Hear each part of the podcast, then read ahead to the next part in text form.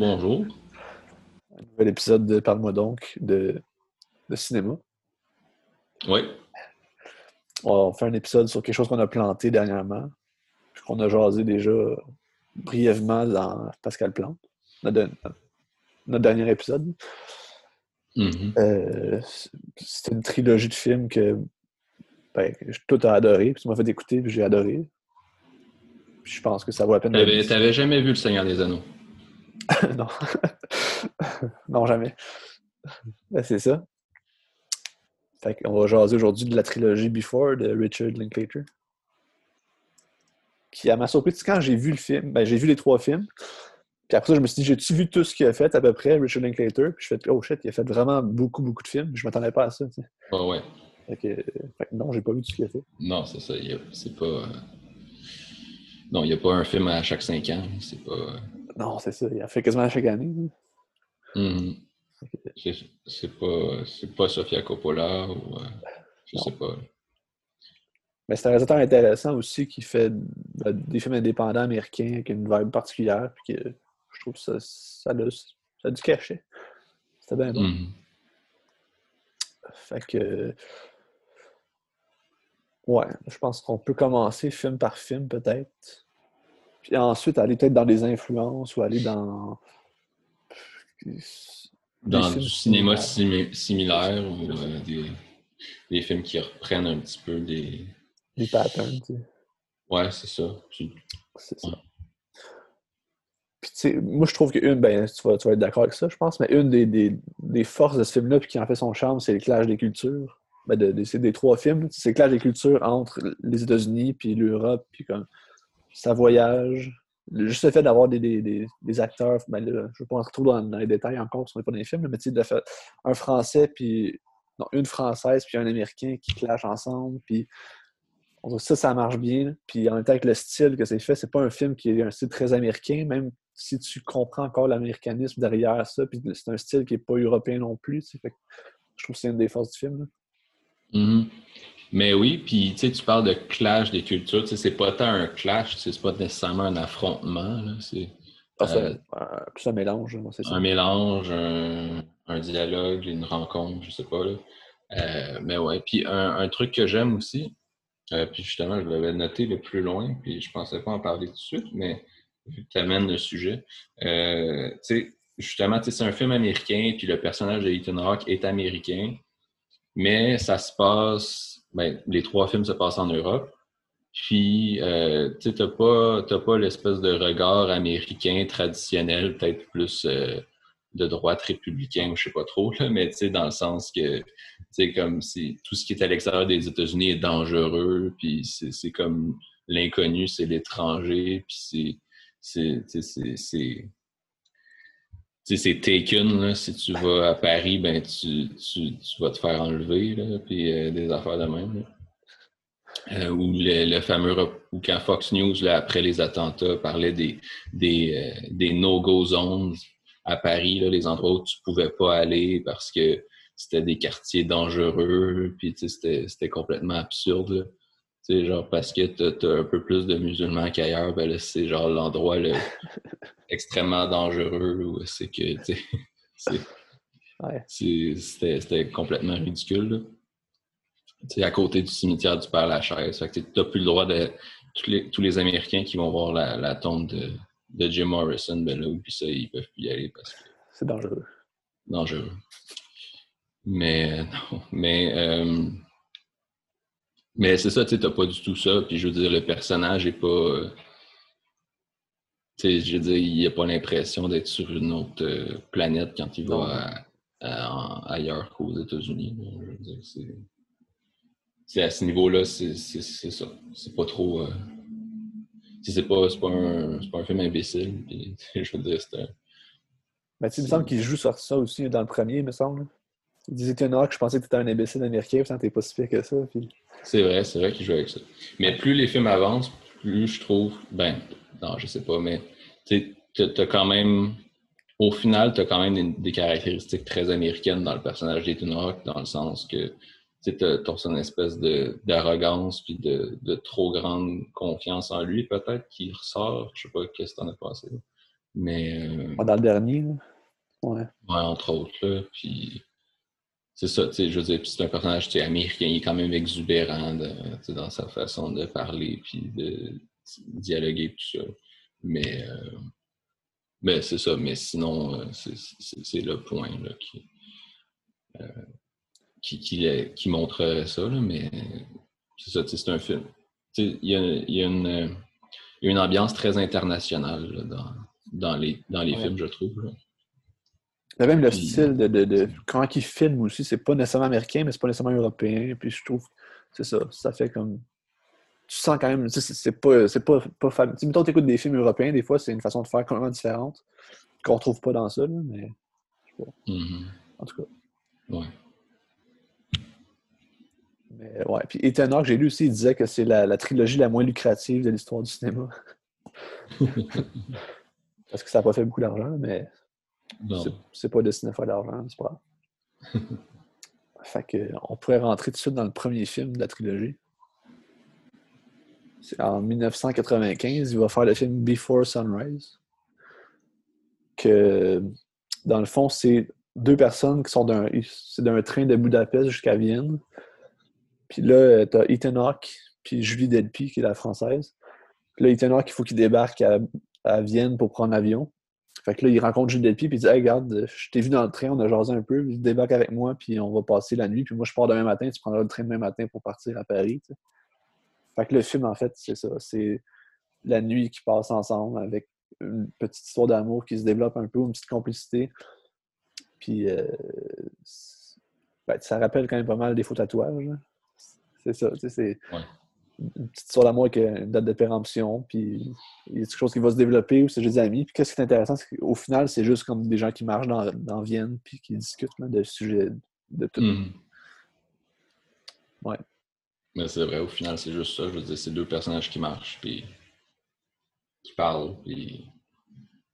Tu sais, des discussions qui n'ont pas nécessairement rapport. Tu sais, je sais pas. Après, je sais pas. Tu sais, j'ai juste vu le film une fois, puis je sais pas si euh, s'il y, a vraiment une étude dans la construction des dialogues pour que ça, ait un, sens ou que, que, vraiment c'est travaillé pour que ça amène à une construction logique vers euh, euh sur leur histoire à eux, sur leur méta-histoire. Euh, mais c'est ça. Mais au, final, c'est juste des discussions qui de prime abord, on n'a pas nécessairement rapport avec tout le reste, puis on passe un petit peu d'un sujet à l'autre, mais c'est ça, ça, reste intéressant, puis on, garde tout le temps l'intérêt, je pense. Oui, vraiment, oui, oui. Ouais. Puis tu savais-tu que l'idée du film est venue à Linklater euh, d'une expérience qu'il a vécue lui-même, genre c'est la même chose. Je pense qu'il était à Philadelphie, puis il y a comme une fille qui l'a approché, puis ils ont juste marché toute la nuit ensemble, puis c'est ça. Puis ils sont plus jamais revus. Puis cette fille-là, euh, il a appris qu'elle est décédée juste avant que le film sorte ou avant que le film se fasse. Genre la fille qui a eu l'aventure, tu sais. Oh, Puis il l'a appris euh, genre juste avant Before Midnight. Fait que le Before Midnight est dédié à sa mémoire. Ah, ouais. Dans le fond, Richard Linklater, c'est Julie Delpy. Ouais, peut-être. Mais inversé. Mais peut-être. à Philadelphie. Mais mais, même à la base, je pense que c'était supposé être aux États-Unis qu'il faisait le film. Là.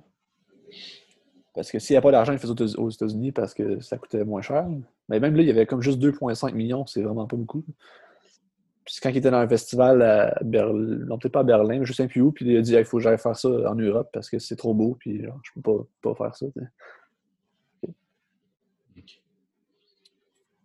Je pensais que c'était à cause d'allégations d'inconduite sexuelle, mais je me mélange de réalisateurs. Ouais. Non, mais. Euh, mais tu sais, euh, c'est ça. Mais sur Before Sunrise, ben, ben, les trois films, une de leurs particularités aussi, c'est que euh, ça respecte les conventions de la, du théâtre traditionnel de l'unité de, temps.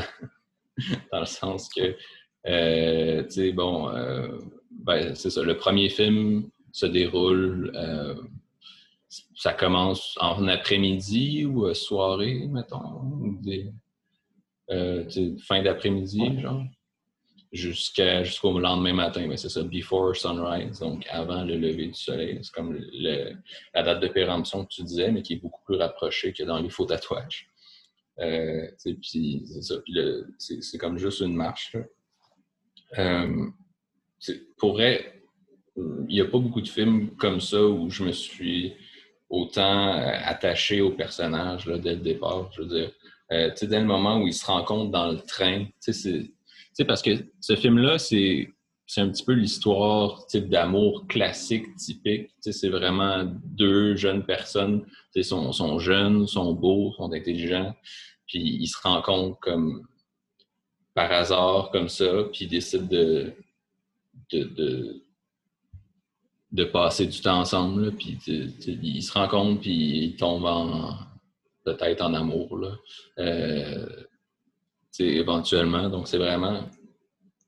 C'est tellement. C'est classique, c'est l'histoire vieille comme le monde, mais justement, c'est comme. Ça, ça fonctionne, c'est un petit peu une, des meilleures façons que ça a été fait. Puis, c'est ça, justement. Il n'y a pas vraiment de film que je pense qui ressemble à ça parce que, tu sais, il n'y a aucune intrigue, c'est juste un moment tu, te fais emporter dans le moment comme ça, puis tu vis ça avec eux, puis tu es juste comme, ben, on va le vivre. C'est comme, comme si tu dans la nuit avec eux, puis tu, fais juste suivre, c'est comme un nuage. Là, ouais, c'est ça. Puis, tu sais, je veux dire, le film, tu le film fait voyager parce que, bon, on marche à travers euh, euh, les rues comme ça. Puis, euh, puis en plus, ben, tu sais, ça, me, ça, me, rappelle aussi, ben c'est sûr, ça c'est personnel, mais ben, je pense pas être le seul à avoir vécu ça. Mais tu sais, quand tu as des premières dates avec une fille, comme ma, avec ma blonde, euh, nos premières dates, ben, on se rencontrait à Montréal, puis on marchait pendant des heures à jaser. C'est juste ça qu'on faisait. Euh, c'est ça, c'est un petit peu le même principe là. Puis c'est le genre de situation auquel tu peux t'identifier. C'est juste marcher, discuter, pas besoin d'être. Euh, d'être euh, de vivre des grandes histoires d'amour pour, pour, faire ça. Là. Fait que, tu sais, je veux dire, c'est le genre de situation tellement banale, puis que tellement vrai, puis ça, je sais pas, ça fonctionne. Ben, tu sais, les dialogues aussi sont bons. Ça pourrait, si ça avait été des mauvais dialogues, ça aurait été pourri en film. Ben, c'est ça, ça c'est sûr, ça c'est clair, c'est clair, c'est clair, c'est ça.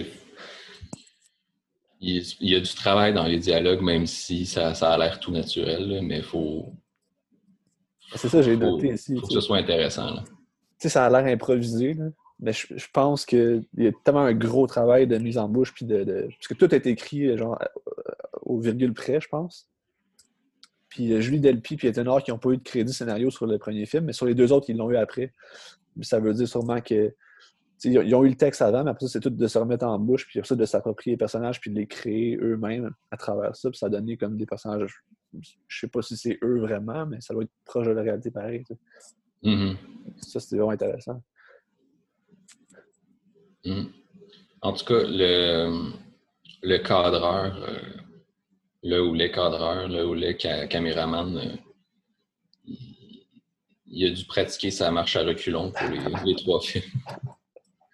c'est souvent ça, C'est un plan, tu as les deux qui marchent à côté, puis tu as la caméra qui recule. Donc, c'est ça. Ben, ça c'est une, heure et demie de gens qui marchent euh, dans le stop. Mm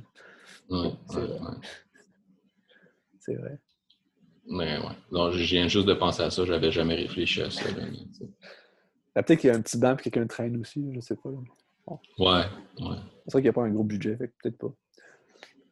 Mais c'est vrai que 2,5 millions, c'est pas beaucoup, mais pense à ça. L'autre jour, on parlait de, de, de Nadia Butterfly qui avait 1,6 je pense à ça, excuse de te couper, mais il y avait, non, il y avait, ouais, ben, il y avait peut-être des dolly ou quelque chose, là, mais euh, c'est pas, on s'entend, c'est pas, pas un plan séquence là, de une heure et demie. Là, je veux dire, il y a des coupures, c'est fait de, façon raisonnable. je veux dire, tu pourrais, ce serait bien trop compliqué à faire sinon, mais Mais recommence ce que tu ben, dis. tu sais, à un moment donné, là, il y avait comme un plan, je, je sais pas si c'est dans le deuxième, il y a un monsieur qui marche, puis à un moment donné, il vit la caméra de bord, puis ça prend genre 30 secondes que le monsieur il passe à côté d'eux. Mais tu sais, quand tu étais dans l'autre bord du. en contre-champ, mettons, t'as comme le bonhomme qui était juste à côté des autres. Fait que ça, ça, fait rire.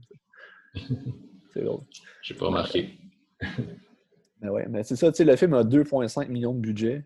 ce qui est pas beaucoup, mais tu sais, pense à, Nadia Butterfly qui avait 1.6, puis qui est genre vraiment plus ambitieux que ça encore. Et c'est quand même fou d'avoir fait ça avec eux.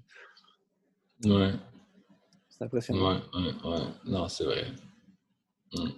Mais en même temps, tu sais, je. Ouais. Mais t'as l'impression qu'aux États-Unis, tout. Ben, ou ailleurs, tu sais, tout coûte plus cher. Ben, c'est sûr que. Non, c'est vrai que j'allais dire Eternal qui devait coûter cher parce que c'était quand même une star encore à ce moment-là.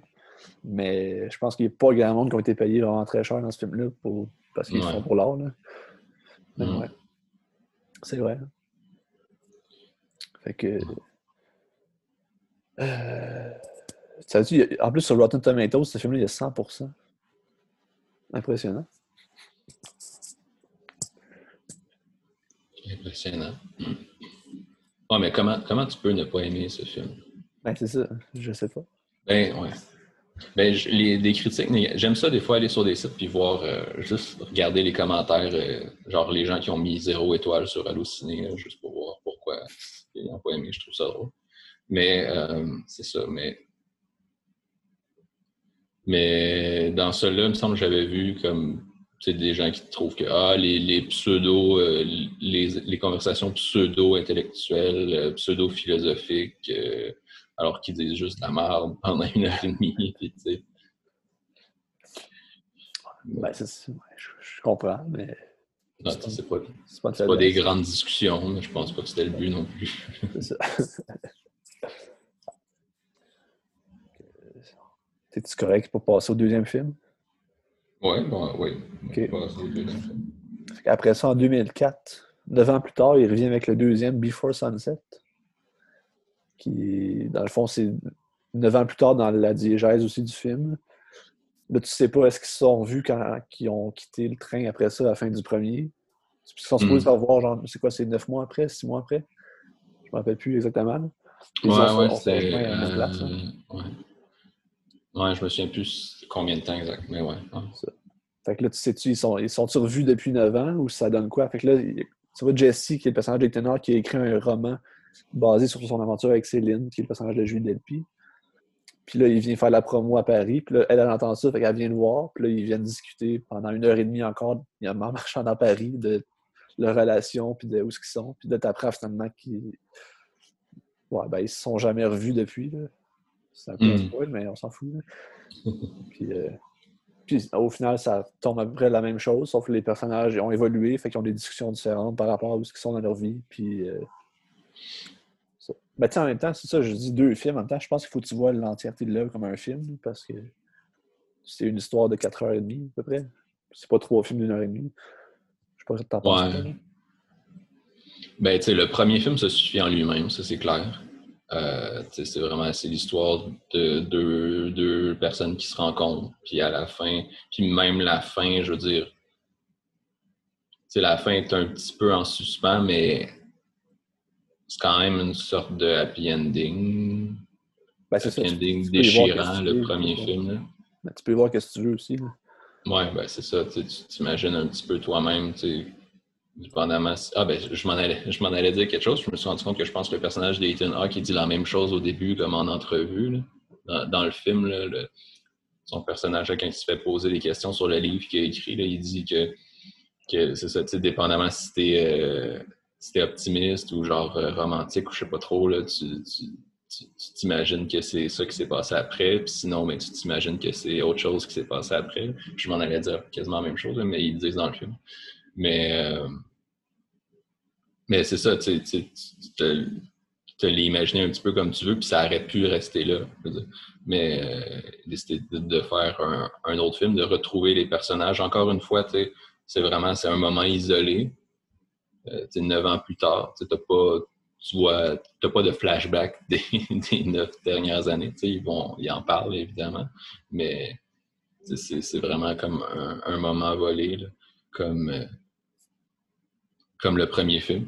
Tu sais, c'est une coupe d'heure aussi. C'est moins long que l'autre. C'est juste comme il sort de ben, sa promo, puis c'est comme deux heures que ça le marche. Le deuxième, c'est. Il me semble que c'est en temps réel. C'est-tu. Ah, ouais, ouais, c'est vrai, oui. Il n'y a, pas, il y a même pas d'ellipse. C'est vraiment. du temps. Pour le coup, c'est vraiment celui qui est vraiment en temps réel. C'est. Le, le, film commence, puis il se termine avec Euh, on, les personnages ont vécu la même chose que nous, puis euh, comme je l'ai dit, si c'est pas un plan séquence, parce que c'est une question de, ben, de moyens ou pas nécessairement pertinent de le faire, mais dans le sens que c'est vraiment en temps réel. Là. Ouais. Puis. Euh, euh, ouais, c'est ça. Puis, ben, je trouve celle-là, ben, le film ne peut pas vraiment vivre en soi. Je sais pas si tu es d'accord avec moi. Tu, ne peux pas regarder juste Before Sunset sans avoir vu le premier. Ben, pour vrai, ça doit être intéressant, mais c'est une expérience particulière. Ben, c'est parce que tu, rentres en sachant déjà qui sont les personnages. Ouais, ouais. Non, ça doit pas être tant bon. Ben, tu sais, le film n'ayant aucune intrigue, je trouve que t'as pas le, pas la bombe qui est comme au-dessus de leur tête tout le long comme le premier. T'es comme tu sais que ça va finir. Puis t'as comme peut-être moins l'histoire d'amour qui, qui est présente que dans le premier que ça se développe, mettons. Je sais pas si t'es d'accord. C'est ça que j'ai moins accroché. Mais tu sais, le film est bon pareil parce que c'est dans la continuité, puis c'est dans. C'est un tout avec tout le reste. Mais c'est ça que j'ai moins aimé dans celle-là. Mais c'est excellent. Ouais. Je sais pas en fait. Ben, je pense. Ben, je pense que j'ai quand même préféré le premier, mais je mais c'est difficile à dire. Mais le deuxième, c'est que tu es déjà attaché au personnage, puis on dirait que là, ça, ça, vient juste comme renforcer cet attachement-là, puis tu les suis, puis c'est sûr, le film, ne pourrait pas se tenir en lui-même, mais il mais on ne lui demande pas de se tenir en lui-même non plus, dans le sens que il vient, il vient après le premier, puis il en est conscient, puis c'est bien correct. Puis je veux dire, je pense qu'il réussit vraiment à, nous garder puis à proposer de quoi d'intéressant. Puis, en tout cas, moi, après avoir vu ce film-là, c'est ça, j'ai vraiment adoré. Puis c'est là que j'ai commandé la trilogie euh, Criterion euh, à un prix vraiment cher. Puis, euh, comme le, soir même, après avoir vu le film, j'ai commandé ça. Mais c'est non, c'est vraiment vraiment bon. Puis bon, il y a aussi, bon, c'est Paris, puis j'aime Paris, là, ça aide aussi. C'est ça. J'aime voir les rues de Paris, marcher dans les rues de Paris. C'est le fun.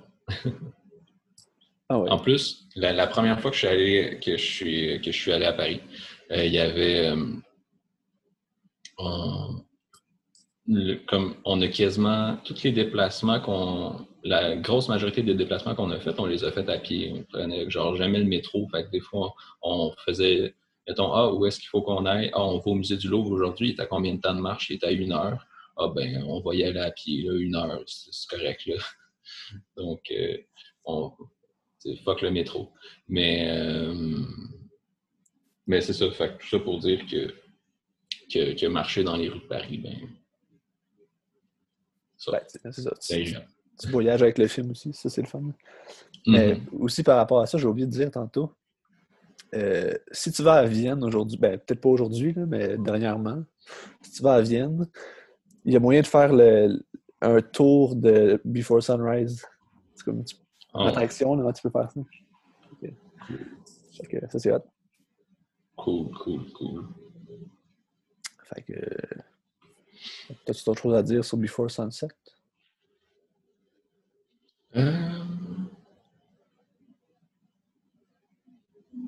C'est ça, je disais que la complicité entre les personnages est déjà là dans ce film-là, puis la complicité euh, que, que, le spectateur a avec les personnages aussi est déjà installée.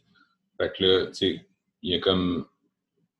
Tu sais, les personnages veulent rattraper le temps perdu, puis le spectateur veut rattraper aussi le temps perdu de, toutes ces années-là. C'est pour ça que je trouve ça assez intéressant, cet aspect-là. Euh, Bon, c'est ça. Les, personnages ont vieilli, les sujets de discussion ne sont pas nécessairement les mêmes non plus. Mais tu sens les regrets aussi, tu sais. Ouais. Beaucoup de regrets chez les deux. Je trouve la crise dans, dans le taxi, là, tu sais, quand le personnage de. Ouais. Ça, je sais pas, je, je, sais pas si je trouvais que ça faisait un peu trop scripté, comme si tout le reste était naturel. Puis là, tout d'un coup, c'est comme, OK, là, maintenant, ça, il faut que ça arrive. Là, c'est comme l'élément qui va mener à la fin du film. Puis, euh, je sais pas, je trouvais que ça, ça, faisait comme trop scripté par rapport au reste. Sais, la fin aussi est vraiment ouverte. Ben, c'est pas plus ouvert que ça. ça finit sur absolument rien. T'es juste en plein milieu de l'action, puis ça arrête là. Puis Ah, ça, moi, ça te laisse à réfléchir encore. Là, tu sais. ouais, moi, j'adore la fin de ce film-là. là. Vraiment, là, comme avec la musique, puis comme, tu sais, genre, euh, elle demande, genre, qu'est-ce que tu vas faire? Puis lui, il est comme, je le sais-tu, Chris. puis, genre, euh, tu sais, genre, ou ben, non, c'est ça, c'est qu'elle dit, genre, euh, tu, vas manquer ton avion, puis il est comme, euh, ouais, je vais manquer mon avion. Puis là, le film, il se termine de même. C'est excellent. Puis tu savais-tu que tu les, les deux parents que tu vois dans la cour arrière à la fin du film, là? ou les deux Ah, personnes, les, les, les vieux, ouais. Ben, c'est les parents de Julie Delpy pour vrai. il me semble que je l'avais, je l'avais vu, mais ouais.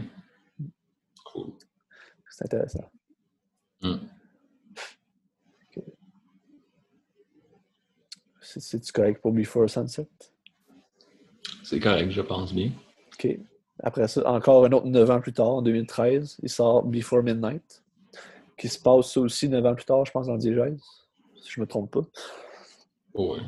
Euh, c'est un film que là, dans le fond, Julie Delpy, puis ben, Jesse et Céline, dans le fond, ils ont des jumeaux ensemble. Ils sont en vacances euh, en Grèce. Puis là, ça commence que Jesse va porter son fils qui va habiter avec sa mère aux États-Unis pour qu'il fasse le voyage. Puis là, fait que là, il y a comme une relation à distance avec son fils. Puis ça, ça le titille tout le long du film. Puis il est comme, est-ce que je pourrais aller habiter avec lui pour comme, me rapprocher, avoir une meilleure relation? Ou qu'est-ce qu'on peut faire? Parce que je pense qu'il habite à Paris quand, quand ça se passe. Ou en Europe, en tout cas, assurément. Ouais. Puis euh, c'est ça. Puis c'est toute la chicane de couple, puis les- le couple vieillit, puis les relations vieillissent, puis euh, où est-ce qu'ils en sont rendus. Puis c'est quand même, c'est plus rough, là. C'est Ouais, c'est de la chicane. C'est des gens qui se chicanent, puis c'est... Mais c'était bon. C'est vraiment bon. Ouais. Pour moi, moi, je pense que c'est un film qu'il faut que je revoie dans 20 ans, parce que ben, je je suis pas encore là, pour apprécier pleinement, mais, mais le film était bon. Ouais. Ouais, je, je sais pas si c'est le moins bon ou je l'ai juste moins aimé parce que les personnages que j'aimais, ben là, ils, ont plus de difficultés, là, mais euh, ben, ça reste vraiment un bon film. Mais je sais pas à quel point. Je trouve ça peut-être, je sais pas. Je sais pas là, mais je trouve ça quand même peut-être dommage d'en avoir fait une, espèce de traditionnelle histoire de, couple qui va mal puis qui se chicane. Euh, c'est comme ah ben le, le couple, on retrouve le couple neuf ans plus tard, ben là ça va mal entre les deux.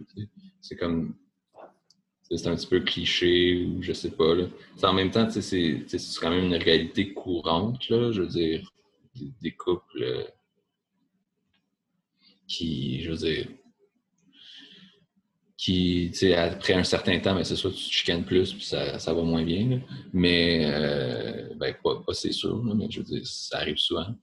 Euh, mais, après, je me demande aussi, bon, comment est-ce qu'il aurait pu faire autrement? Ça aurait pu être un, film, bon, où ils vont bien, puis les enjeux sont autres, peut-être, ou je sais pas, mais à quel point ça aurait été de la, redite. euh, de la redite sur les deux autres films, de faire juste un autre film avec des gens qui marchent puis qui jasent, puis que il y a sans vraiment de conflit ou rien, puis sans trop d'enjeux, je sais pas. Sans que ça a évolué. ben, si ça n'a pas évolué leur situation, c'est comme ça, il, il aurait fallu, il aurait fallu que, amener un enjeu autre, que leur relation soit comme pas vraiment le, le centre d'intérêt du film, mais en même temps, est-ce que ça aurait vraiment respecté comme le principe de base de ces films-là? Peut-être pas, je sais pas. Euh, mais c'est quand même intéressant. Mais un truc que je trouve intéressant, c'est que dans, quand j'ai vu le premier film, c'est que j'avais l'impression de voir l'espèce de couple parfait, l'espèce de deux jeunes personnes que, je veux dire, euh, je, me, je rêvais un petit peu de vivre ce genre. C'est comme si genre, tu rêves de vivre un petit peu cette relation-là, puis ce genre de vie-là, ou de ce genre de, de rencontre-là, puis tu te dis, euh, ah, il me semble, c'est tellement parfait, euh, leur, euh, leur chimie, euh, comment ils sont les deux, puis c'est tellement génial. Puis il me semble, moi, dans, dans mon couple, c'est pas c'est pas 100% comme ça. C'est des questionnements stupides là, quand tu regardes, euh, quand tu peux regarder euh, quelque chose de même. Puis, euh, puis finalement, ben là, euh, quand tu regardes le troisième, là, tu te dis, ah ben, si, si, si une telle passion des débuts mène à, à, ce genre de, passion qui, se confronte à la fin, mais finalement, je suis bien correct dans ma relation. mais euh, non, c'est ça, mais c'est vraiment ça, c'est le contraste, c'est les deux êtres passionnés du début, puis euh, que là, dans le troisième, ben là, sont, sont tout aussi euh, passionnés et, et bouillants dans leur, dans leur affrontement, si on veut. C'est intéressant. C'est comme la, vie normale aussi. ouais, ben Puis aussi, ça existe, ça, illustre aussi quelque chose sur, les, sur les relations amoureuses ou les relations humaines en général, dans le sens que dans le premier film, bon, ils sont parfaits. C'est comme la lune de miel, tu les rencontres, puis euh, l'autre personne est parfaite, puis euh, pas de défaut, puis t'aimes tous ces traits de personnalité. Puis là, dans le deuxième, ben là, t'as comme comme certains traits qui apparaissent, que ce soit euh, les, les, névroses de, euh, du personnage de, de Julie ou les euh, chez Ethan Hawke plus l'aspect infidélité parce que il est quand même avec sa femme puis euh, son espèce d'insatisfaction envers sa, sa vie qui est euh, femme et enfant, puis tu le vois qui, qui, se lance un peu dans, dans cette. Ben, c'est pas nécessairement un défaut, mais dans le sens que les, les failles de, de, de la. chez les personnages, je sais pas si tu comprends ce que je veux dire. Mais. Euh, puis après ça, dans le troisième, ben là, tu as comme les défauts qui sont les défauts des deux personnages qui sont envahissants, que tu les vois en pleine face. Puis tu sais, c'est logique, mais c'est plein de choses que tu ne voyais pas dans le premier film. Fait que, quand tu apprends à connaître quelqu'un, ben ces défauts apparaissent de plus en plus.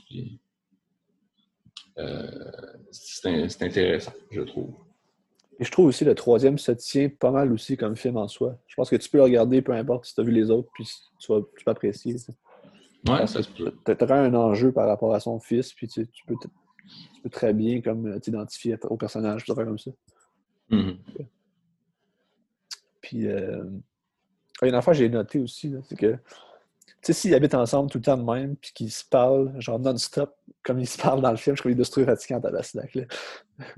ils discutent pendant deux heures, là. C'est comme, hey, il me semble, t'habites à tous les jours avec, là, c'est correct, là, tu Ouais, mais c'est parce qu'il y a, quelqu'un qui est arrivé avec une caméra, fait que se sont dit, OK, c'est aujourd'hui qu'on se dit tout ce qu'on ne s'est pas dit. Euh, puis aussi, j'ai vu que euh, l'affaire qui a fait en sorte qu'ils se sont dit les trois, quand le fait pour vrai, c'est que les trois sont devenus parents. Fait qu'ils dit on, peut maintenant comme amener cet aspect-là au personnage. Puis c'est comme où est-ce qu'on est rendu dans notre vie, on est là, puis on peut le faire. Sinon, je pense pas qu'il a. Ben, peut-être qu'il aurait fait pareil, mais Hmm. C'est la raison pour laquelle ils ont fait le film. Ça a bien du sens. Ça. Le film se déroule sur un laps de temps plus long, je pense, que, ben, que le deuxième, oui, mais même que le premier, ça se peut-tu? Je me souviens plus exactement. Ben, c'est une journée? Parce que tu sais, ça finit comme une soirée qui s'en vont à l'hôtel, mais c'est peut-être deux jours, peut-être, gros max. Ouais. Je me souviens plus. Hmm. Puis encore une fois, tu as une fin qui est quand même ouverte.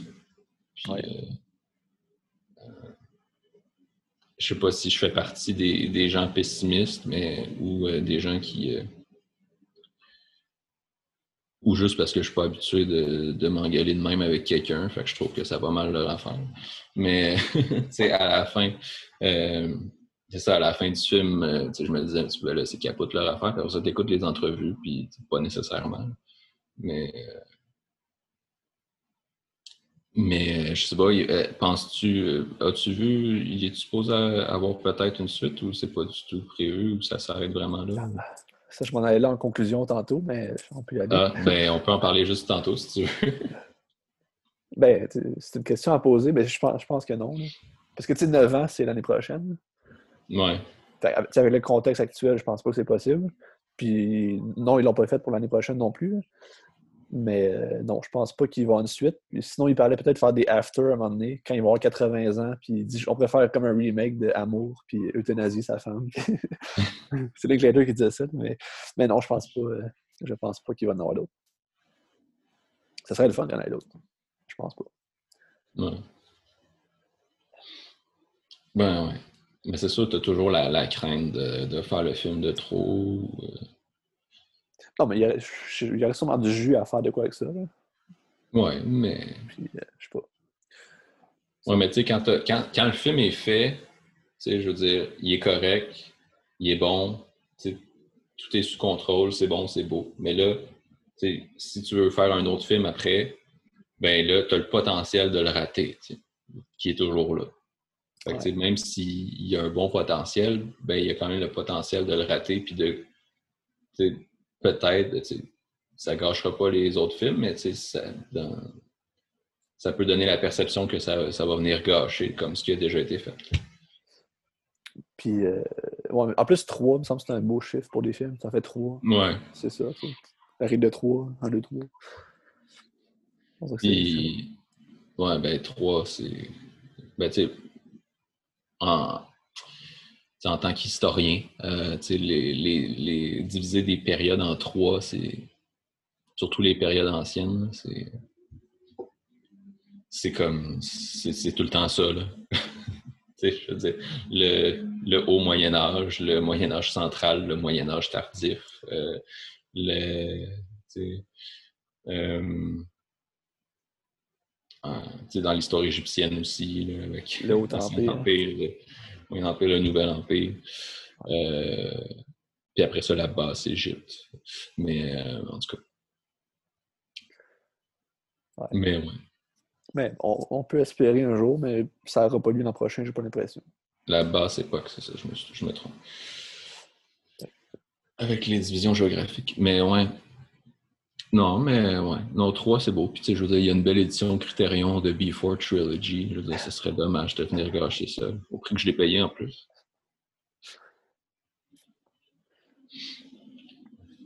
C'est pas chose à dire sur euh, Before Midnight. Là? Non. Non. On peut rentrer un peu dans des comparaisons de comme peut-être des influences qui auraient influencé Linklater à faire ça, ou des films que ces films-là ont influencé, ou des films similaires. Parce que, tu sais, mettons, tu me parles d'Archeo Trilogy, on peut dire que ça a influencé Trilogy, mais Trilogy n'a jamais vu les films de Linklater. Fait que, genre, il y, a, il y a un lien à faire pareil, même si c'est peut-être pas volontaire, là, mais c'est Ouais. intéressant. Mm. Fait que tu veux-tu, je commence avec le style ou euh, plus avec le- la notion du temps? Euh, je sais pas. C'est toi qui vois. Ben, je peux avec le style un petit peu, parce que ben, j'en ai pas tant que ça.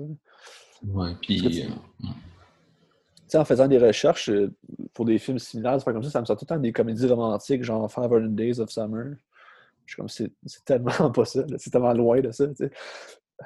Fait que là, j'essaie de penser, j'étais comme, ben, Ça dépend sur quel aspect du film tu te concentres. ou, tu sais, Je veux dire, si Ben, tu vois juste comme les- la rencontre, l'histoire d'amour, ben, tu sais, c'est ça, mais c'est parce que, tu sais, au niveau du style, au niveau de la façon que c'est fait, c'est tellement d'autres ben non, c'est complètement différent, là, c'est sûr. Ah, tu sais, j'ai pensé à. J'ai lu les, des films de Hong Sang-soo. Il paraît que ça, ça se ressemble vraiment beaucoup. Ça, je- j'en ai pas vu, fait que je pense que c'est à découvrir. Ouais. Si ça se ressemble, ça va être bon. là. Ça. Sinon, je pensais à un autre film que j'ai pas vu, mais que je pense que ça se ressemble, c'est My Dinner with André de Louis Malle. Que dans le fond, c'est juste deux gens qui sont à une table dans un restaurant puis qui jasent pendant genre une heure et demie. Fait que je me dis, ça- c'est un style qui ressemble pareil, c'est des discussions puis tout. Je pense pas qu'il y a Mhm. une histoire d'amour à travers ça, puisque c'est deux messieurs, mais ça aurait pu. Ça, ça, ça aurait C'est quoi? Qu'est-ce qu'est-ce que t'as contre les histoires d'amour entre deux messieurs, Benjamin? Aurait- Quand même, Name, c'était très bon. Que- Non, ça ah, ça. Je pense juste que c'est des gens qui jasent de tout puis de rien. Mais comme ça reste ça aussi, les, les films de Linklater qu'on a, qu'on a parlé, ils jasent de n'importe quoi. là. Mhm. Sinon, dans, dans le style, ben, t'as euh, ben, les faux tatouages, je pense que c'est une influence directe de ces films-là.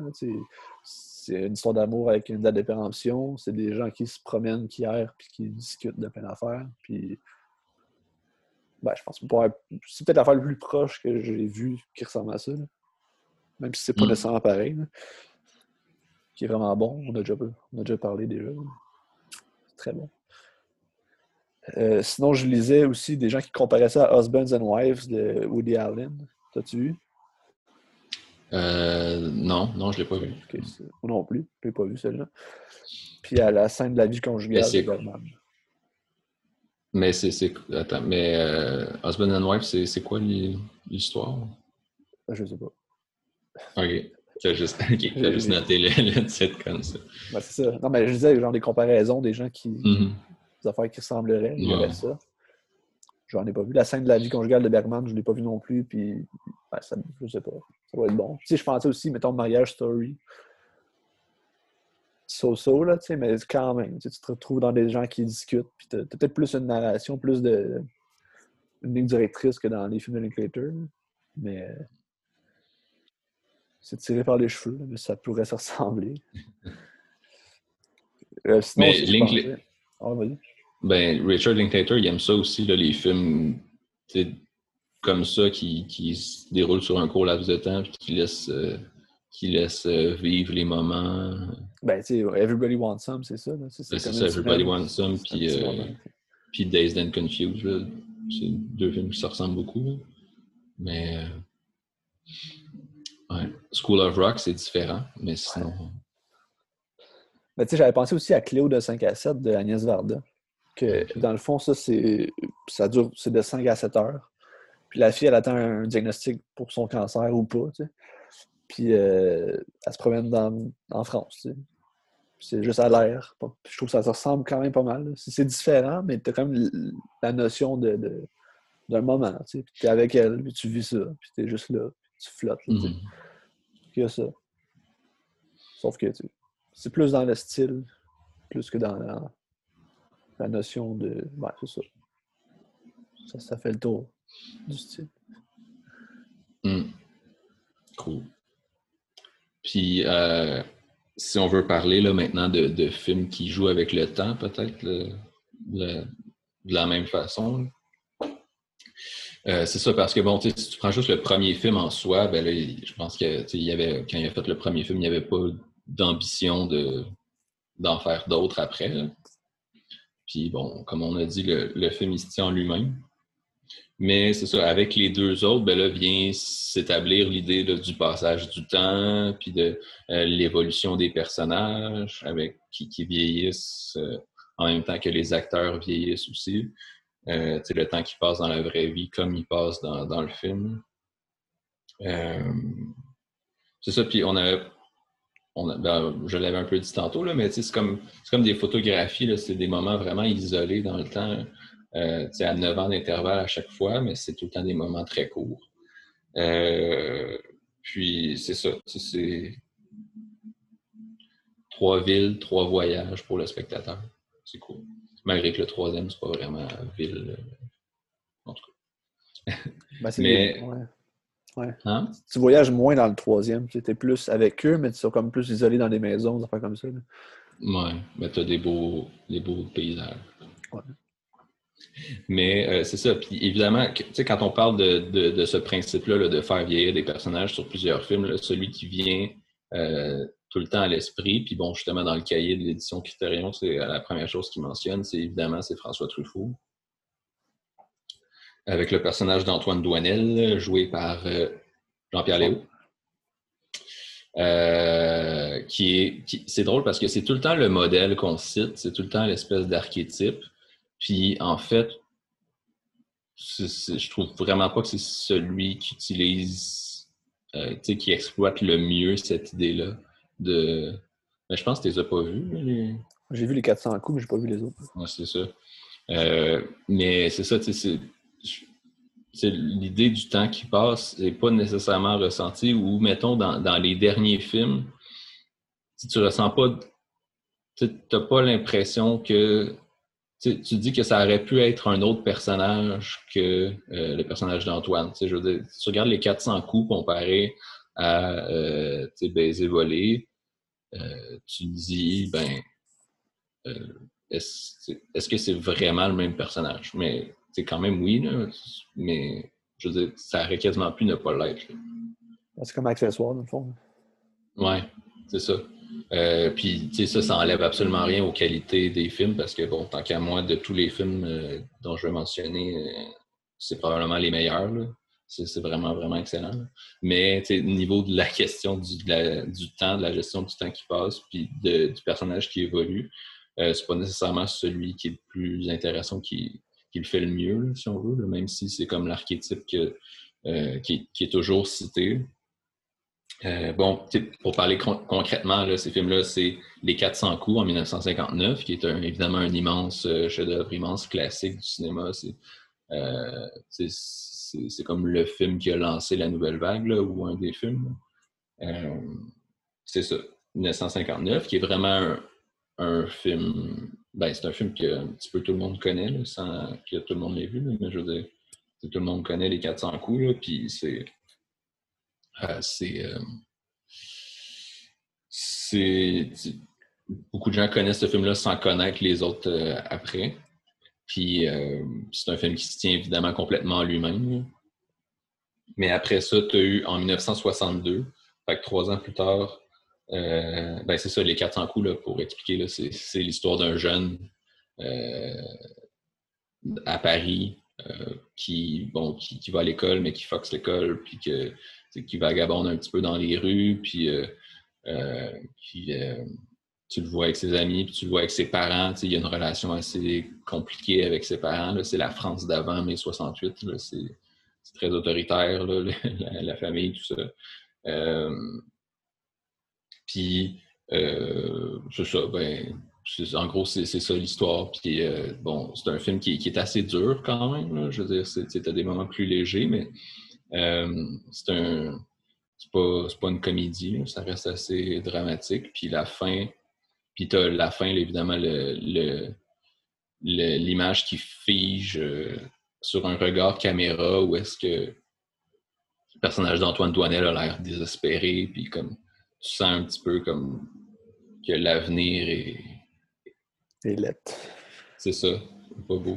Puis, mais c'est peut-être Là où, il y aurait le. Où, que je disais que c'est exagéré de dire que c'est pas le même personnage, c'est que justement tout ce qui est capturé dans cet instant-là, de ce regard caméra euh, un petit peu euh, désespéré, tout ça, ben le personnage après ça dans les films après, même si euh, les films sont beaucoup plus légers, ça devient pratiquement des comédies là, après. C'est plus pas le même ton que dans les 400 coups ça reste que tu as quand même un personnage qui est un petit peu, qui reste un petit peu ce même personnage-là, comme euh, démuni face à l'avenir, que, ou tu sais, un personnage qui, qui, trouve, qui a, de la misère à trouver sa place dans, dans le monde.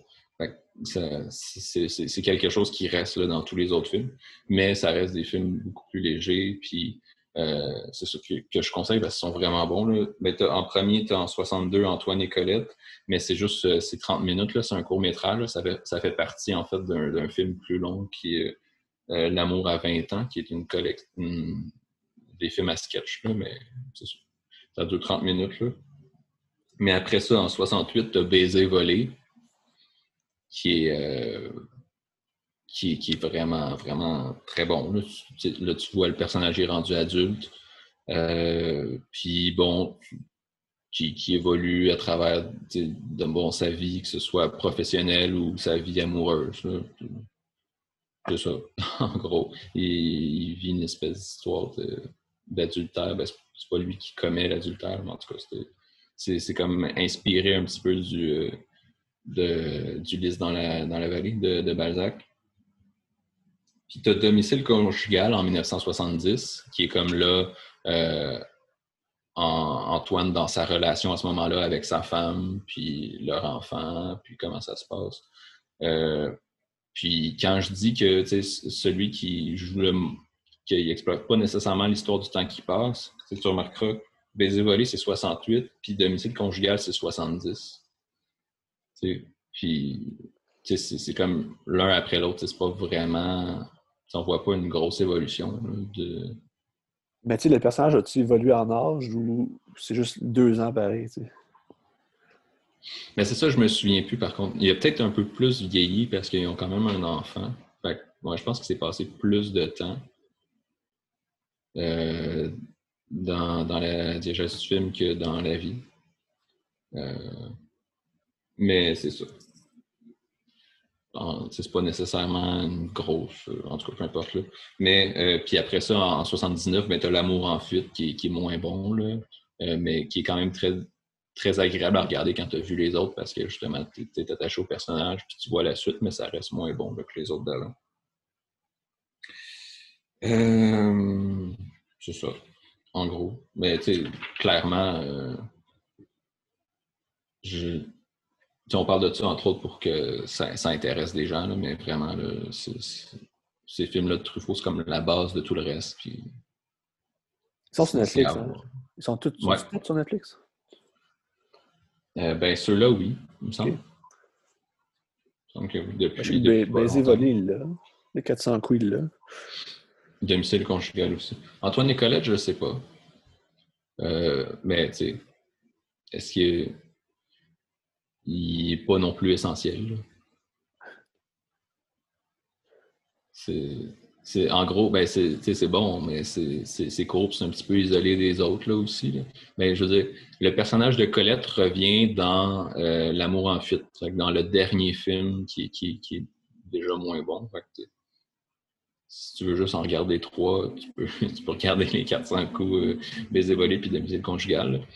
Mais c'est ça, parce qu'en gros, ben Antoine et Colette, c'est intéressant, mais c'est euh, Antoine qui qui fait la cour à, Colette, en gros. Puis il s'en va, il s'en va tout le temps manger chez ses parents. Puis, euh,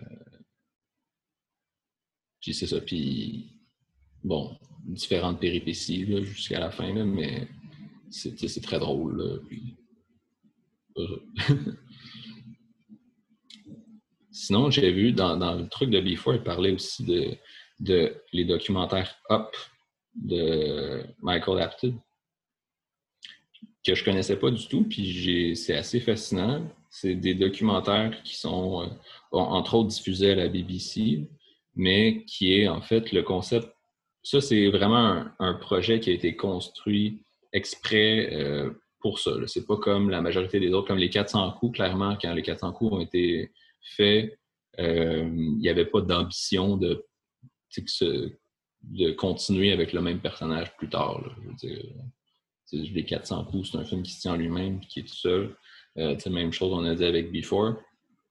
Mais Hop, c'est vraiment, bon, c'est documentaire, donc c'est pas de la fiction, mais c'est, dans le fond, 14 euh, enfants britanniques. Il y en avait 20 au début, mais finalement, ils en ont suivi juste 14, je sais plus trop. Euh, ou en tout cas, c'est 14 enfants britanniques, puis le but, c'est de les filmer, de leur parler. Ils ont 7 ans. Le, premier, en fait, ça s'appelle Seven Up. Puis là, ils ont, ils ont 7 ans. Puis le but, c'est de les, les parler avec eux, puis après ça, les revoir plus tard à chaque, euh, à chaque 7 ans. Donc, c'est-à-dire que ça, tu fais des entrevues avec eux, tu les filmes pendant genre une ou deux journées. Puis après ça, sept ans plus tard, tu retournes les voir. Puis après ça, sept ans plus tard, tu retournes les voir. Puis sept ans plus tard, tu retournes les voir. Puis c'est ça c'est c'est quand même vraiment. moi, c'est le genre de projet qui me fait triper. Mais, euh, puis c'est ça, ça a commencé en 1964 avec Seven Up. Après ça, en 71, euh, je pense, il y a eu euh, Seven plus, plus 7. Après ça, 21 Up, puis etc. Puis il y a eu 63 Up en 2019. Ah ouais, en 2019. 60 ans. Ben c'est ça. Tu avais les enfants à 7 ans, puis là, ils sont rendus à 63 ans, puis tu es encore avec eux. Tu les as vus comme à chaque 7 ans d'intervalle. C'est quand même fou. Euh... Puis la majorité des 14 enfants sont là dans toutes les éditions, mais il y en a qui en ont manqué certaines. Puis tu en as un, tu as Charles, que lui, j'ai vu qu'il était plus là depuis 1977. Puis il a même intenté des poursuites pour faire retirer son personnage des anciens. Je sais pas ce qui s'est passé, mais... les autres, ça va. Les 13 autres sont là.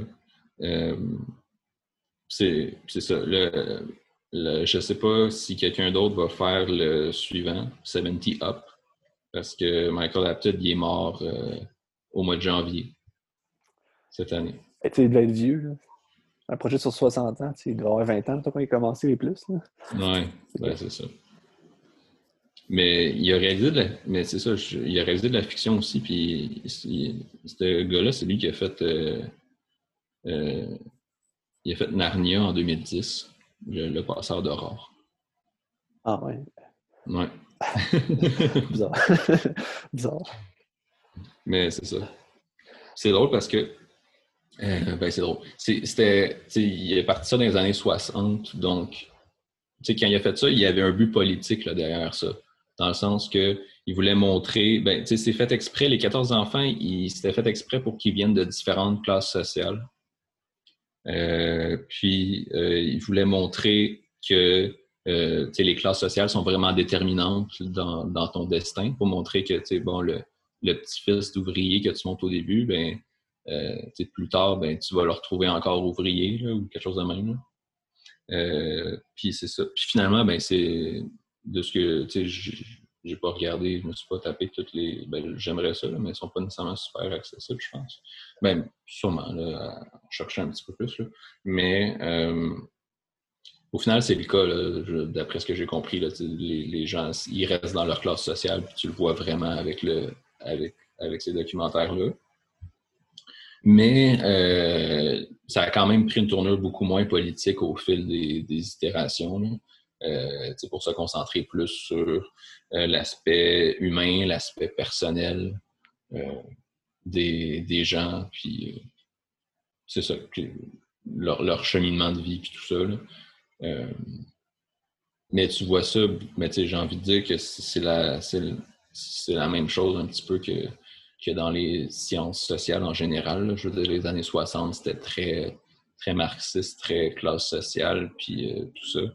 Puis aujourd'hui, on, on, est beaucoup dans l'histoire du, du quotidien, puis de, des réalités plus particulières, individuelles. c'est intéressant quand même de voir. C'est pas, pas anodin, tous ces changements-là. C'est ça. 14 enfants, il y avait juste 4 filles. Parce qu'on est, on est des années 60, puis on ne pense pas que. Mais j'ai vu, je pense qu'il disait que euh, le but, c'était, vu qu'il y avait un but social, comme, ben, un but social et politique comme ça, ben, il voulait voir un petit peu si les gens restaient dans leur classe, donc il voulait voir un petit peu quel métier il allait faire. Fait que une femme, ben là, il s'imaginait pas que les femmes allaient se retrouver massivement sur le marché du travail. Donc, euh, c'était comme moins intéressant de s'intéresser aux femmes parce qu'ils n'allaient pas nécessairement travailler plus tard. en tout cas. Ah, c'est intéressant. Aujourd'hui, ils trouvent ça dommage. mais, ben, aujourd'hui, ben, il est mort, mais il trouvait ça dommage. C'est intéressant. Mmh.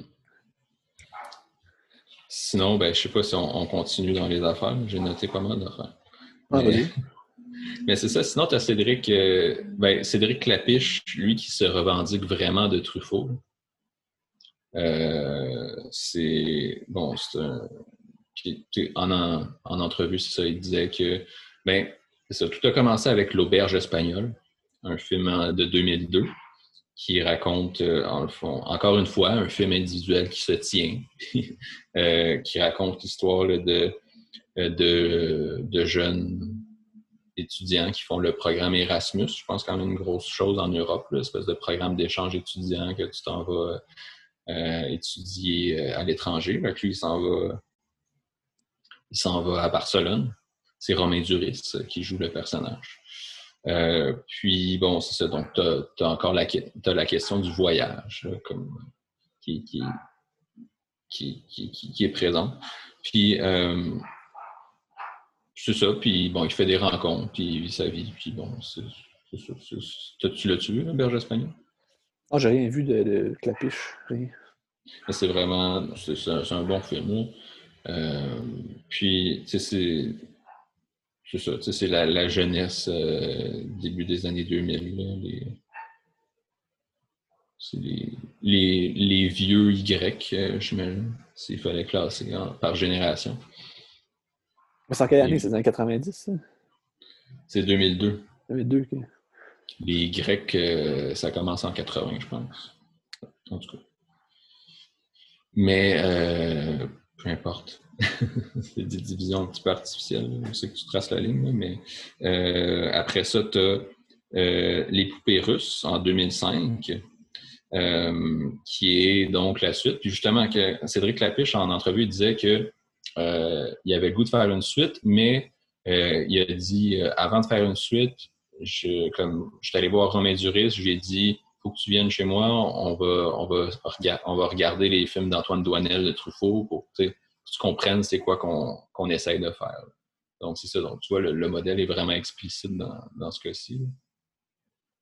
Euh, puis c'est ça. Puis les, les poupées russes, ben, euh, ça se passe en grande partie à Saint-Pétersbourg. C'est pour ça que c'est les poupées russes. Puis euh, la, ce que j'ai retenu de ce film-là, c'est que j'ai trouvé que la première heure était horrible et confuse parce que ça allait dans tous les sens, puis tu sais pas trop. Euh, tu sais, l'auberge espagnole, c'était vraiment c'était des étudiants en, échange étudiant, puis qui, qui vivent leur vie de jeune, puis les poupées russes, ben là, c'est. C'est comme tu, tu, reprends le même personnage, mais là, qui vit rien de particulier. Tu le retrouves juste chez lui. Puis là, il y a comme différentes histoires euh, d'aventure ou peu importe. Mais ça, va dans tous les sens, c'est confus. Puis la deuxième heure, par contre, est extraordinaire parce que là, tu trouves un enjeu, tu trouves un but, puis c'est vraiment beau. Mais non, je recommande vraiment cette trilogie-là avec Casse-Tête chinois aussi, le troisième en 2013 qui se passe à New York. Euh, c'est ça. C'est bon. Là, il y a Cécile de France qui joue là-dedans, il y a Audrey Toutou, puis euh, euh, Kelly Riley. c'est ça. Ce sont vraiment des acteurs qui reviennent là, dans les trois films. As-tu la notion du temps comme euh, le temps qui passe entre les films, genre ça joue beaucoup sur ça ou, c'est juste comme des suites puis ces cheveux ont vieilli normalement, tu sais? Ouais, ben tu sais, c'est pas tant l'emphase sur le temps qui passe que justement sur l'évolution des personnages. Euh, dans ce cas-ci, tu vois vraiment, tu sais, les personnages, tu sais, au début, c'est bon, un étudiant qui il est aux études, puis euh, bon, il a un espèce d'objectif de carrière au départ, mais à la fin du film, il l'abandonne complètement. Puis là, tu vois justement des étudiants qui, font le party comme vers une vie un peu plus rangée, puis euh, tu vois vraiment une évolution dans les trois films à ce niveau-là. Euh, je pense. Je dirais qu'il y a ça. Sinon, en tant que tel, le temps qui a passé, pas nécessairement plus justement l'évolution. OK. Euh, c'est vraiment conçu un personnage à différentes étapes de sa vie, en fait. C'est ça l'idée. Puis c'est des films relativement légers, là. surtout le dernier, le Casse-tête chinois, c'est un petit peu une comédie romantique euh, classique, là, mais, mais c'est bon. C'est ça. Sinon, j'avais noté aussi, as-tu vu des films de Claude Lelouch? Ben, non, j'ai pas vu, mais ça me parle d'un homme et une femme. Un homme et une femme. Euh, film de 1966 avec euh, Jean-Louis Trintignant et Anouk Aimé. Euh, Palme d'or en 1966. Oscar du meilleur film étranger aussi. Puis notre prix préféré, le prix du jury œcuménique.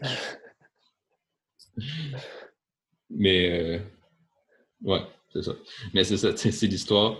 Euh, bon, pourquoi, ça rappelle quand même, ben juste, je trouve que le film, c'est la prémisse justement quand je parlais de l'espèce d'histoire d'amour archétypale typique, c'est un petit peu comme le Before Sunrise d'une autre génération, ce film-là, dans le sens que c'est vraiment ces deux personnages qui se rencontrent. C'est un veuf et une veuve, mais c'est des jeunes veufs, un jeune veuf et une jeune veuve. Euh, qui se rencontrent puis qui, qui tombent amoureux. Euh, c'est ça. C'est vraiment, vraiment un très beau film. C'est vraiment très bon. Je le recommande à tous. Euh, mais c'est ça. Mais il, y a aussi eu la particularité que comme, comme les Before ou comme les autres, ben, il y a eu envie de revisiter cette relation-là plus tard dans le temps.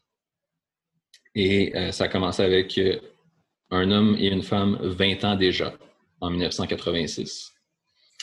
qui est une sorte de. Ben c'est ça, là, on, reprend les personnages 20 ans plus tard. Donc là, le temps a passé, les personnages ont vieilli. Euh, Jean-Louis Trintignant, est, il est, un petit peu ailleurs, son personnage dans, la vie. Euh, bon, lui est rendu pilote d'automobile. Euh, le personnage d'Anouk Aimé, elle, est, elle dans le milieu du cinéma. Puis, euh, c'est un film c'est un film qui reprend les personnages, mais c'est un film qui se tient en lui-même, euh, je pense. Euh, c'est vraiment, on a une incursion un petit peu dans, le monde de l'automobile, puis une incursion dans le monde du cinéma.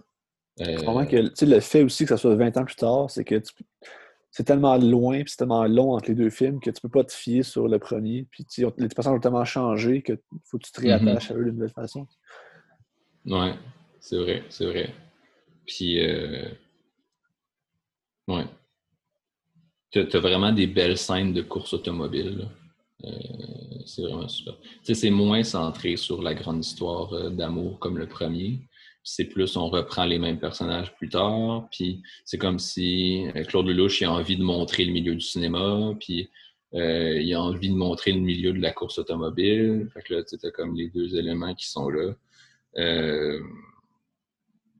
C'est ça. Puis, tu as l'amour. Tu leur histoire entre les deux qui est là, mais qui est, qui qui qui est, qui est enrobé de tellement d'autres choses que euh, c'est ça, c'est pas, pas, aussi central que dans le premier film.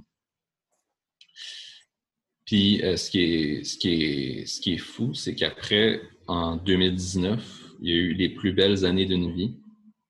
C'est 53 ans après le premier film tu as une suite avec les mêmes personnages joués par les mêmes acteurs. C'est débile quand tu y penses, là, je veux dire. Ah ouais, vraiment. Jean-Louis Trintignant, il avait 89 ans quand il a tourné ça. Puis Anokeme, 87. C'est fou, là. Puis ils reprennent leur personnage à cet âge-là. Euh, il a été présenté à Cannes hors compétition, puis il a eu vraiment des, un très bon accueil.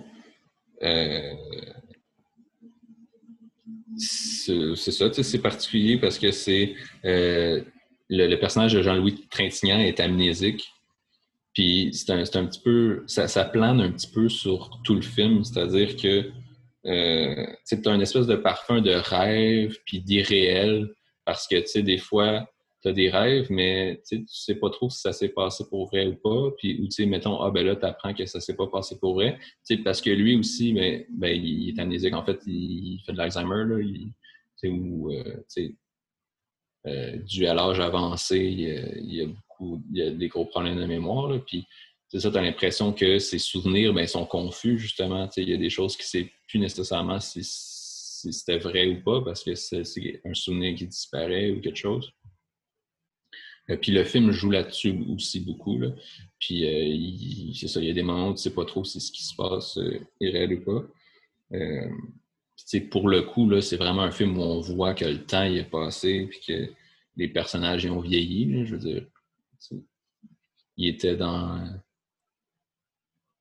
Il était. C'est genre 34 ans plus tard, 33 ans plus tard. C'est énorme. Hein? Après le deuxième, ouais, ouais.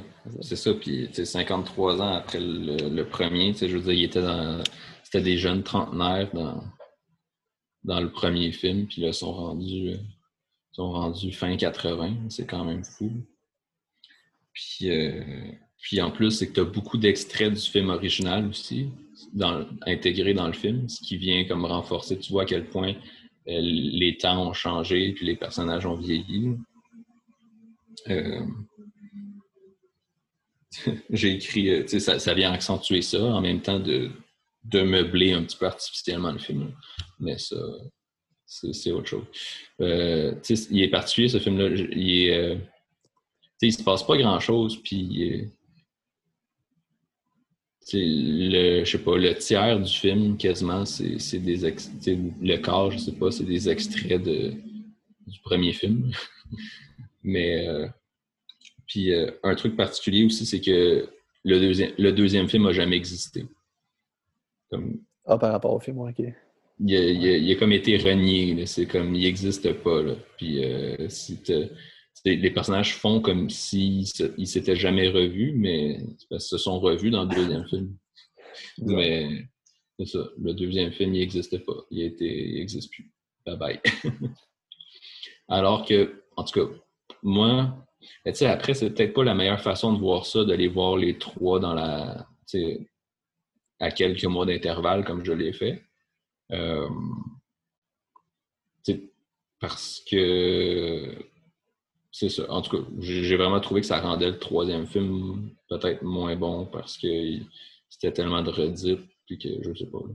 C'est sûr, si tu vois comme le, si tu vois les plus belles années d'une vie, euh, imagine tu as vu un homme et une femme, ça t'a extrêmement marqué en 66.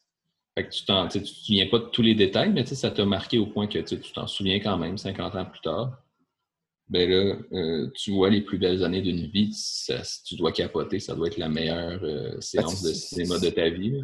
C'est comme de jouer sur la nostalgie que tu n'avais pas, dans le fond. Mm Ouais. Mais c'est ça. Non, je, je recommande ben, je recommande surtout le premier film. Après, si vous voulez voir les autres, ben oui, c'est intéressant. Mais voilà.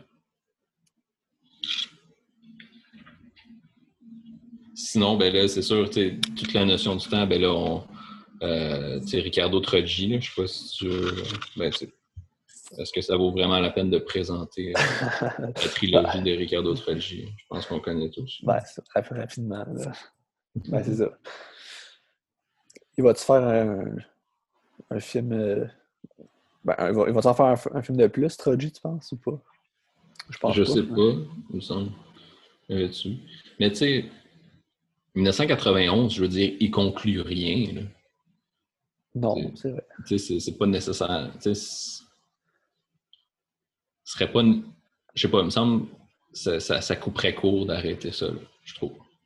mettons, quand on parle de Before, c'est que tu as comme tu reviens avec la, boucle qui, revient tout le temps. C'est comme les mêmes personnages, puis c'est comme la relation, puis tout. Tandis que dans les films de Troji, c'est toujours comme des films individuels.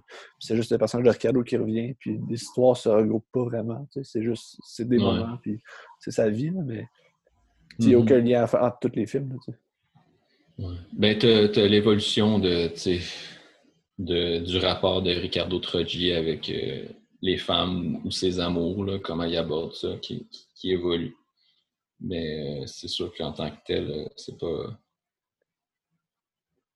C'est ça, t'as pas, pas le même schéma dans les films, t'as pas euh, le. T'as pas le même lien. Non, c'est ça. C'est un petit peu des. C'est des films qui abordent des sujets différents souvent. Le premier, ben là, c'est. Mais tu sais, quand même. C'est intéressant quand même de voir un personnage vieillir parce que le premier, c'est vraiment l'enfance. Puis ça présente la vie d'un enfant du primaire. Puis euh, euh, le deuxième, ben c'est secondaire 5, c'est le bal de finissant. C'est. Euh, faut que je perde ma virginité avant la fin de l'année, tout ça. Ça, 91, ben c'est ça. Ben c'est un petit peu la vie d'un jeune adulte, mais en même temps, ça n'a pas tant. le film parle de. C'est ça. De d'expérience de jeunes, de voyage, euh, en n'ayant pas une scène, puis euh, d'amour à sens unique, euh, de ce qui est intéressant, c'est que c'est vraiment des films auxquels on, s'identifie aussi, je pense. c'est ça. Puis, c'est vraiment, dans le cas de Ricard, tous les autres, c'est sûr, ils ont toutes des influences autobiographiques, puis François Truffaut a souvent dit que les 400 coups, c'était quand même très autobiographique. Euh, puis moins les films d'après. Mais euh, bon, dans Ricardo, Ricardo Troggi, lui, pousse, euh, pousse le principe de l'autobiographie ben, à son maximum. Là, comme, OK, je vous raconte ma vie. C'est le pire, là, c'est qu'il n'a jamais vu les films de Truffaut. Ben, quand j'ai l'entrevue qu'il a faite à DCDRS, il n'a jamais vu les films de Truffaut, puis il n'a jamais vu les Before. Fait c'est juste comme de lui, puis c'est comme il n'y a pas vraiment d'influence par rapport à ça. C'est intéressant de, ce point de vue-là. Mm-hmm. Mais tu sais, peut-être que. Ouais, je sais pas. Mais tu sais, il est quand même au courant que ces films-là existent. Là. Je veux dire, tu sais que ce genre de projet-là se fait, puis. Euh, ouais. Tu sais que c'est pas une mauvaise idée de le faire, je sais pas. non, alors, ça donne des films intéressants pareil. Tout ça à cause de Hubert Evros qui a dit euh, Parle de ce que tu connais. Joué par euh, Girard. Ouais, c'est ça. Mais euh, c'est ça. Sinon, tu sais, je veux dire, mais tu sais, je veux dire, puis j'ai pensé à ça parce que là, ça m'a, toute cette question du temps-là, ça m'a amené à, à réfléchir à, tu sais, il y, a, il y a aussi un phénomène qui est peut-être relativement récent, là, qui est le principe des, des franchises qui jouent euh, sur la nostalgie pour, euh, tu sais, pour sortir une suite longtemps après. Puis qu'on- on fait- Transpotting.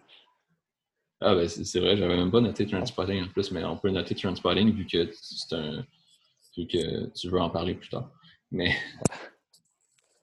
mais euh, ouais, non, c'est ça, Transpotting, tu vois vraiment les personnages plus tard, les mêmes personnages, puis voir leur évolution, puis voir le monde qui a changé, voir la ville d'Édimbourg qui a extrêmement changé euh, entre les deux films. C'est quand même super intéressant.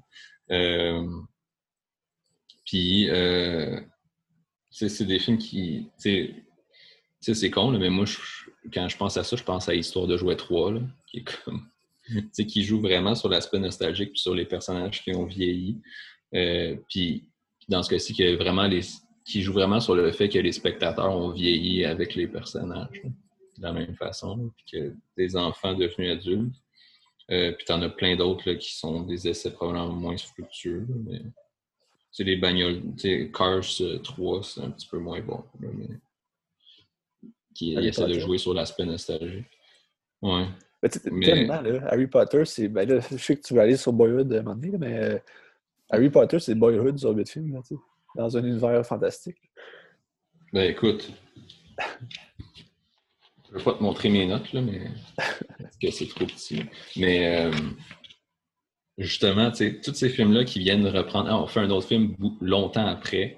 Puis, tu sais, tous ces, ces films-là, tu sais, c'est, c'est un petit peu des films qui. Tu sais, on, on, on sait que c'est possible parce qu'il y a eu des films comme, euh, comme les Before, puis comme les films de Truffaut, puis tout ça.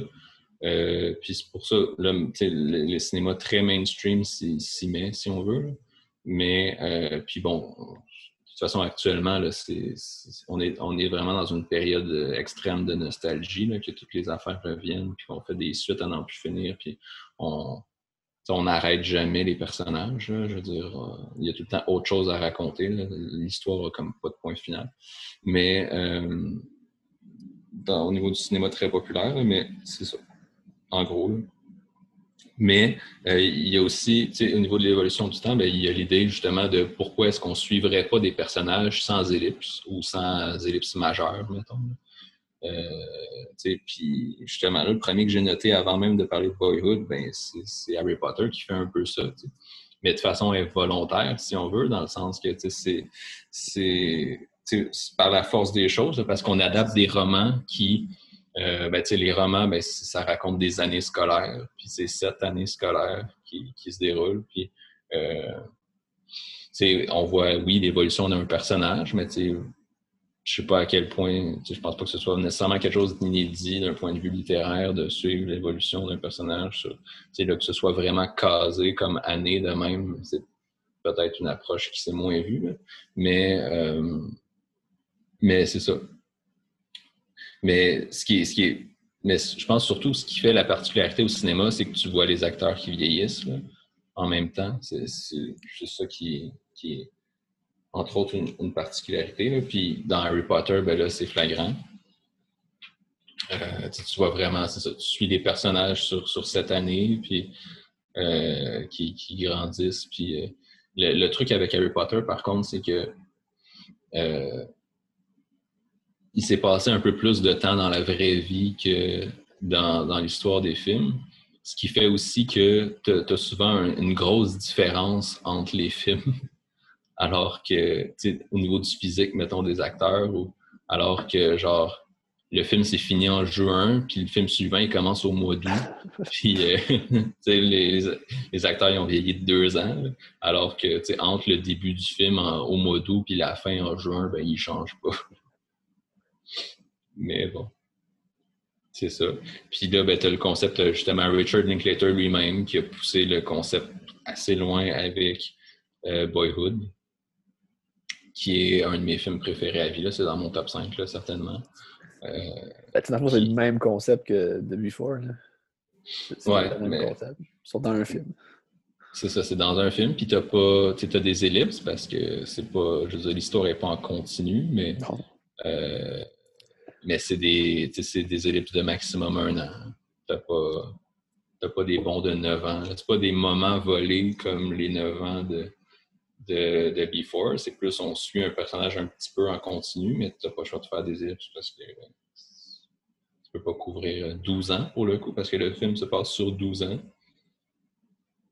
qui a été tourné sur 12 ans à coup de quelques jours par année. Euh, puis, euh, ben, c'est ça. Tu suis un petit gars de l'âge de 6 ans jusqu'à l'âge de 18 ans. C'est juste vraiment bon. pourtant, il n'y a pas de vraie intrigue. C'est comme, mais c'est la vie qui se déroule. C'est un petit peu le quotidien. Puis, c'est notre génération, là, on s'entend. Euh, c'est de l'écriture avec son... l'affaire de moment, c'est ça. C'est qu'il capte juste le moment. Même si c'est un mm-hmm. moment de, 13 ans, mais c'est quand même un moment. Mm-hmm. Puis c'est ça, puis c'est des choses, je veux dire. C'est la vie, c'est de la. Je sais pas, là, la, la vie d'enfant de...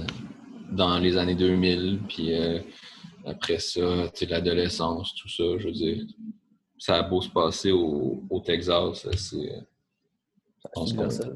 C'est ça. On s'identifie beaucoup. Là, puis, je veux dire, ça parle d'Harry Potter à un moment donné, puis ça parle de.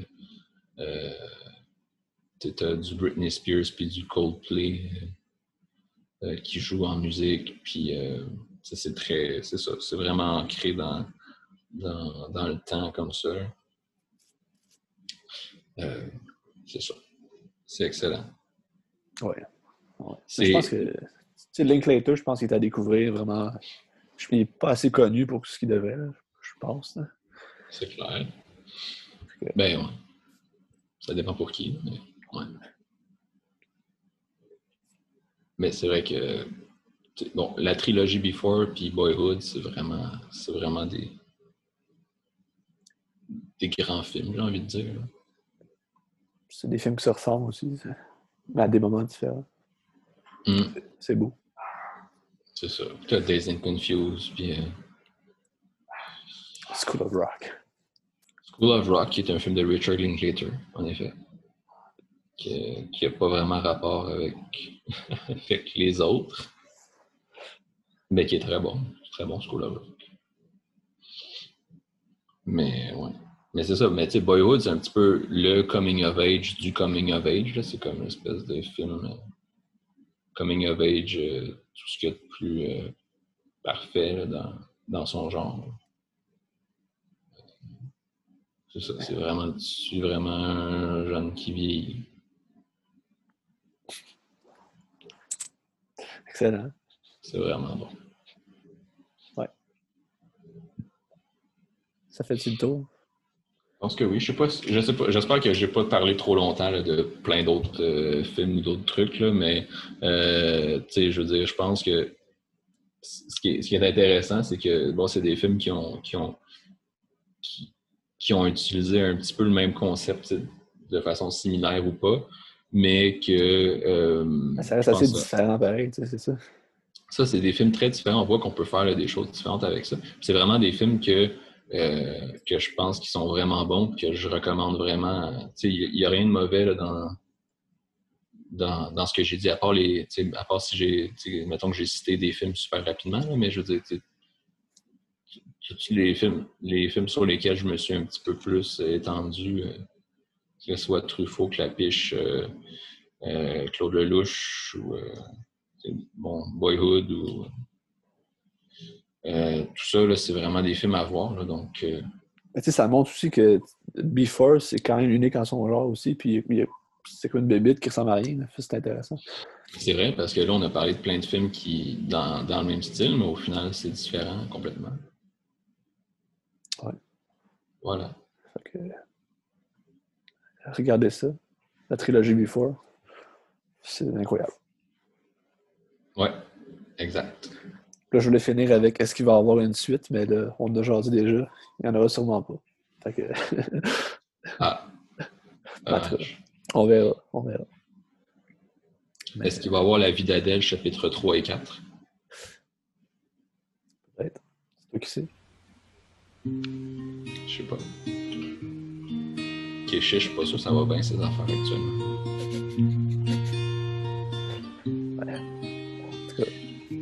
C'est bon.